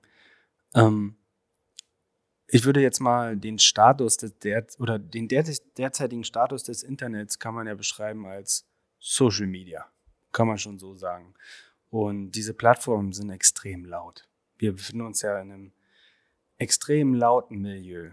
Und was ich jetzt mitbekommen habe, und da stimme ich Ihnen dann zu, was die Aussagekraft von solchen Werbeflächen angeht, das war einfach die Resonanz von Leuten, die das dann wirklich im öffentlichen Raum gesehen haben. Und dann, ähm, da kam dann ein Wow-Effekt und ein Feedback zurück, gerade bei dem Beispiel von Paula Finsterbusch, weil der Standort super perfekt ist, eigentlich an einer dicht befahrenen Hauptader, Hauptstraße von Greifswald. Und dass so eine Arbeit dann extrem gewürdigt wird und in den und nicht ähm, in einem Feed von Instagram in all dem Wust, in all dieser Lautstärke, der visuellen Lautstärke ähm, untergeht. Und das ist jetzt nicht nur theoretisch, das war auch wirklich so. Dieses Feedback kam sofort, klar über die Medien, worüber denn auch sonst, aber ähm, das Feedback kam. Also dieser Wow-Effekt war da. Wie passiert es, dass, dass du auf einmal ja, so eine Fläche bekommst? Und da können wir Ihnen nur danken, Herr Professor Asmani, ähm, dass Sie Ihre Beziehung äh, haben spielen lassen. Denn die Firma Ströer ist wieder beteiligt, ist ein Mitunterstützer. Und da ist jetzt meine Frage nochmal. Ähm, wie haben Sie den, den Herrn, äh, können Sie mir da helfen? Jens Peterson ist der Niederlass ja. Niederlassungsleiter für MV. Ja. ja. Ja, also Wie haben Sie den da wieder mit reingekriegt ins Boot? Ströer ist ja nur einer der Kooperationspartner, muss man korrekterweise sagen. Die Plakatunion, die, ein direkter Konkurrent, was ich als ähm, sozusagen Macher noch spannend auch finde, ist, dass man eben zusammen an einem Strang zieht. Ich habe dann auch gesagt, Leute, ähm, das wird jetzt sehr kompliziert, wenn ich auf den Flächen der Plakatunion hm. Äh, nur mit dem Logo der Plakatunion werben kann und auf den Flächen von Ströer nur mit dem Logo von Ströer, dann habe ich ein logistisches Problem und das bereitet mir Kopfsprechen. Wieso können wir da nicht einfach, können wir da nicht einfach eine Logozeile machen? Ja. Und da habe ich mich sehr gefreut, dass auch von beiden Seiten dann Verständnis kam, gerade in so einer schwierigen Zeit wie jetzt, dass es um andere Dinge geht als um äh, Territorialkonflikte oder ja. ähm, äh, Nachbarschaftsfolklore oder so. Ja. ja. Ähm, Gut und, beschrieben. danke, ja. Das, ähm, das, das Thema ist eben ein anderes. Wie kann man gemeinsam dieses Kunstprojekt realisieren? Und da danke ich auch nochmal ganz herzlich der äh, Großformatdruckerei Nordplakat, weil die haben im Grunde genommen die Druckkosten übernommen und damit war der Start des Projektes getan. Ich konnte dann wiederum in Verhandlungen mit Ströer treten und sagen, Leute, ich brauche von euch nur die Flächen und die Klebung, den Mediawert, seid ihr dabei? Ich meine, im Moment wirbt ihr ja sowieso nicht so viel auf den Flächen. Und dann ähm, habe ich aber auch meine, tatsächlich meine Kontakte aus der damaligen Zeit in Köln spielen lassen. Meinen guten Freund Hermann Meyersig von Ströer eben gefragt, ob das geht. Ja.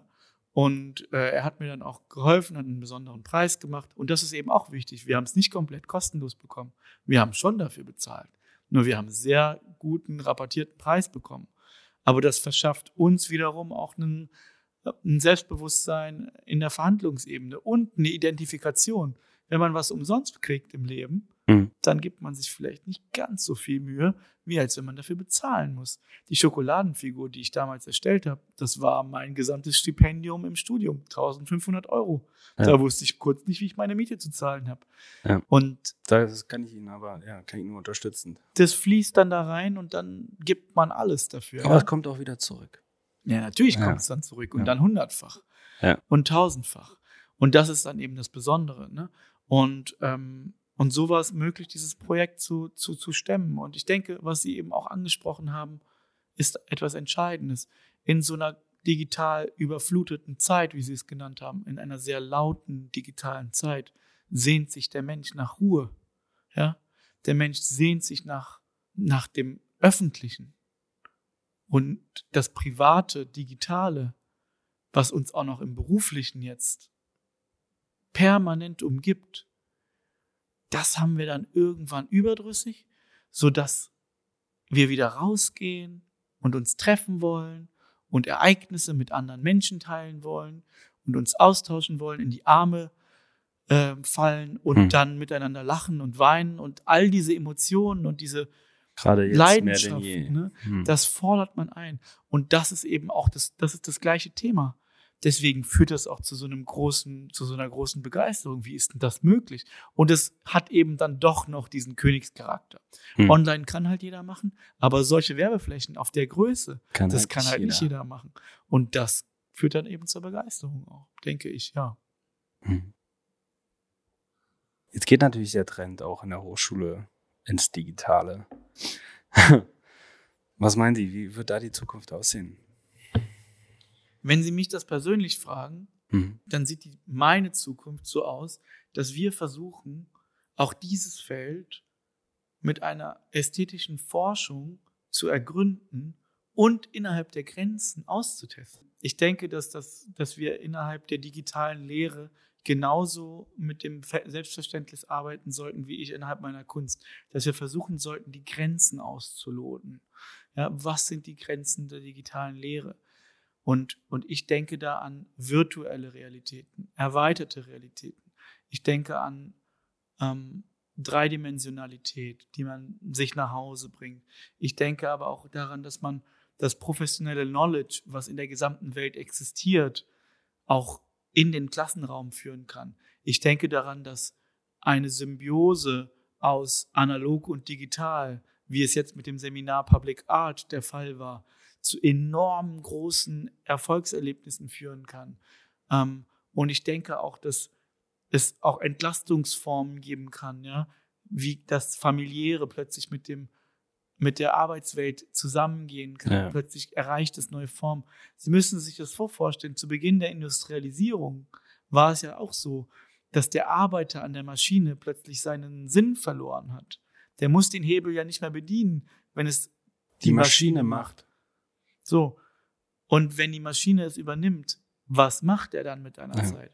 Und wir sind jetzt in der gleichen. Na, wir befinden uns ja, wie sagt man, in der fünften industriellen Revolution.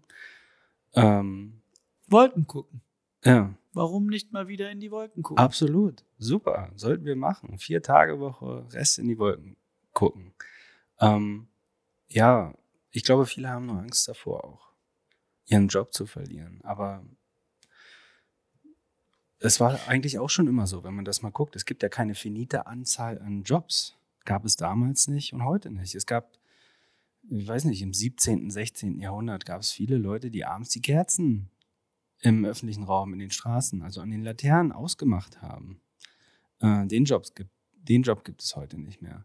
In nächster Zeit mit dem autonomen Fahren wird es der Lkw-Fahrer sein, den es bald nicht mehr gibt. Oder Rechtsanwälte, weil künstliche Intelligenzen ähm, ja, Sätze erkennen, ganze Strukturen erkennen können, sofort raussuchen und für einen Fall darlegen können. Ähm, alles sehr spannend. Aber ich finde, auch wenn es in virtuelle Realität geht und mehr, mehr das Digitale kommt, wir müssen aufpassen, dass gerade an der Hochschule, dass nicht einfach nur der Frontalunterricht digital wird, sondern ich glaube, man muss die ganze Methodik irgendwo ändern. Und was die Universitäten ja liefern können, im Gegensatz zu dem Fakt, dass Wissen eigentlich mittlerweile völlig ortsungebunden ist, aber sich dennoch manche Universitäten als Elfenbeintürme des Wissens sehen, ähm, ist, dass die Universitäten wirklich den Raum haben, beziehungsweise die Professoren, die dort lehren, die mit ihren Erfahrungen kommen, die mit ihren Fähigkeiten dort sind, mit ihrem Talent. Und ich denke, diese Räumlichkeiten müssen zu seinem Art projektartigen Coach Lehresystem, so nenne ich es jetzt mal, irgendwie stattfinden. Also gar nicht mehr der Frontalunterricht oder auch wie in Seminaren, dass einfach nur wer frontal unterrichtet, dass dort gewechselt wird. Studenten. Dann ist es nicht nur der Professor, sondern es ist Student A oder Student B. Ich glaube, das, ist, das müsste mehr und mehr den Werkstattcharakter bekommen. In jeglicher Hinsicht. In, selbst in der Biologie oder in der Germanistik. Dass ähm, dort auch Inhalte nicht nur vom Professor rein digital aufbereitet werden, sondern das ist die Gruppe aus acht. Der Professor mit sieben Studenten oder der Professor mit 15 Studenten ist, der ein Projekt digital aufbearbeitet. So wie Sie es jetzt gemacht haben. Also, Sie haben es verbunden gerade. Erste Theorie, dann das Praktische. Die Werke sind entstanden. Sie haben, ein, Sie haben das Thema eröffnet. Sie haben es groß aufgemacht.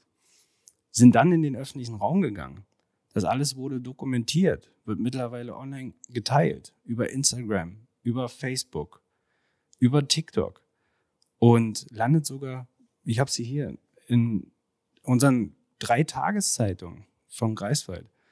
Wieso in drei? Wir haben den Blitz und zweimal hatten sie einen Artikel in der Ah. Ostsee-Zeitung. Stimmt. Und also vorher, nachher, alles dokumentiert, sowohl digital als auch analog. Und, Und Radio. und Radiobeitrag, dieser Podcast gerade, der hier entsteht, alles anhand von einem Projekt mit wie viele Studierenden? 12 plus. Bloß ein Professor. Ja. Und Ja, schade, dass es nicht mehr sind, aber es ist eben auch eine. Aber ist egal. Was ich vielleicht dazu sagen kann. ganz, ganz kurz, ich will nur noch sagen, Ja. es entsteht ja sogar noch ein Katalog am Ende. Ja, da lege ich auch viel Wert drauf, ja. Und so hat man ein, das, was Sie gerade machen, finde ich, ist eigentlich so eine Art ein Beispiel, wie es laufen könnte, sich allumfassend äh, mit einem Thema zu beschäftigen. Und so müsste das eigentlich, wenn es gehen könnte, in jedem Seminar stattfinden. Ja, dass es nicht in jedem Seminar geht, liegt auf der Hand. Ne? Also wenn Sie sich jetzt angucken, dass ich fünf Seminare mache, dann kann ich nicht für jedes Seminar die gleiche Kraft aufbringen. Auch Aber wenn was- es wünschenswert wäre. Aber was ist, wenn wir mehr Professoren hätten? Ja, oder ähm, weniger, ähm, mehr Professoren wäre gut. Was ich, was ich eigentlich sagen wollte, ist, ein, Sie haben einen entscheidenden Punkt vergessen. Sie haben ähm, all das, was Sie jetzt gerade beschrieben haben, ist richtig, aber das Entscheidende haben Sie vergessen. Und wenn man über Kunst redet, muss man darüber sprechen. Sie haben es kurz angerissen. Gerade innerhalb der Kunst existiert der Elfenbeinturm. Der Elfenbeinturm existiert nicht in der Kunsthochschule, so- sondern auch im Kunstmarkt. Auch die Institutionen der Kunst. Das heißt, wenn man fertig ist mit seinem Studium, ist man damit konfrontiert. Und wenn Sie mich jetzt fragen, was ich einem jungen Kunststudenten, äh, Kunststudentin beibringen kann innerhalb von fünf Jahren Studium, dann kann ich natürlich sagen, es geht um die praktische Arbeit, die Werkstatt, um das Handwerk, um die Reflexion, das du darüber sprechen, ja, sozusagen auch seine Position zu vertreten, eine gewisse Haltung zu entwickeln. Aber wenn etwas Entscheidendes fehlt, nämlich die Möglichkeit, etwas auszuführen, dann funktioniert das Ganze auch nicht richtig. Wenn man etwas macht, nur der Sache wegen, dann halte ich davon eigentlich wenig. Und ich habe oft in meinem Studium eben erlebt, dass viele sich dann tatsächlich so ausruhen auf, auf dieser Konstruktion der Universität und dann eben nicht ihr privates Umfeld, die privaten Kontakte einbringen. Aber wenn man etwas machen kann mit Studierenden, dann die Möglichkeit eröffnen, dass die innerhalb dieses Segmentes schon mal Fuß fassen. Und ihren Koffer mit Werkzeug füllen für das Spätere. ja, dass die einfach diese Kontakte auch haben und auch mal eine Ausstellung machen können oder die Leute kennenlernen, auch mal scheitern und sehen, jetzt habe ich das gemacht und ich mache das schon irgendwie, das wird schon und dann bis zuletzt macht man dann nichts und dann verspricht man immer viel und dann steht man da und dann ist das Ergebnis aber eigentlich schlecht und alle sehen, dass es schlecht ist. Und das führt dann wiederum dazu, dass man denkt, Mist, hätte ich es doch mal anders gemacht. Hm. Ich habe anfangs nicht dran geglaubt. Jetzt ist es passiert. Hätte ich mir mal ein bisschen mehr. Das ist ja eine Erfahrung. Ja. Mit der muss man dann umgehen. Und dann macht man es beim nächsten Mal besser. Aber wenn man nicht diesen Elfenbeinturm öffnet und frische Luft reinlässt, ja, Ja. Dann halte ich es für ganz schwierig. Und das habe ich eben in meinem Studium oftmals erlebt, dass das eben gerade in der Kunst eben zwei Welten sind. Und ich halte sehr viel davon, dass man das eben doch verweben kann. Ja. Herr Asmani, wir sind bei einer Stunde 36. Um Gottes Willen, Herr Aus. Ich hatte Ihnen eigentlich nur eine Stunde versprochen. wer, wer will denn das alles hören? Wer will denn das alles hören? Das wird spannend. Äh, und ich danke allen Zuhörern, dass ihr mitgelauscht habt bei der zehnten Episode mit meinem Spezialgast, Herrn Professor Asmani. Darf ich noch was sagen? Sehr gerne. Das letzte Wort. Wissen Sie, ich habe so viele Interviews geführt mit Künstlern wie Neo Rauch und weiß ich nicht, mit allen Mitgliedern des Stuttgarter Ensembles, 32 Schauspieler in vier Tagen. Und jetzt sitze ich hier und Sie als mein Studierender interviewen mich. Das sind die Geister, die ich rief. Insofern wünsche ich allen zu hören, dass es gut ausgeht. Tschüssi. Tschüss.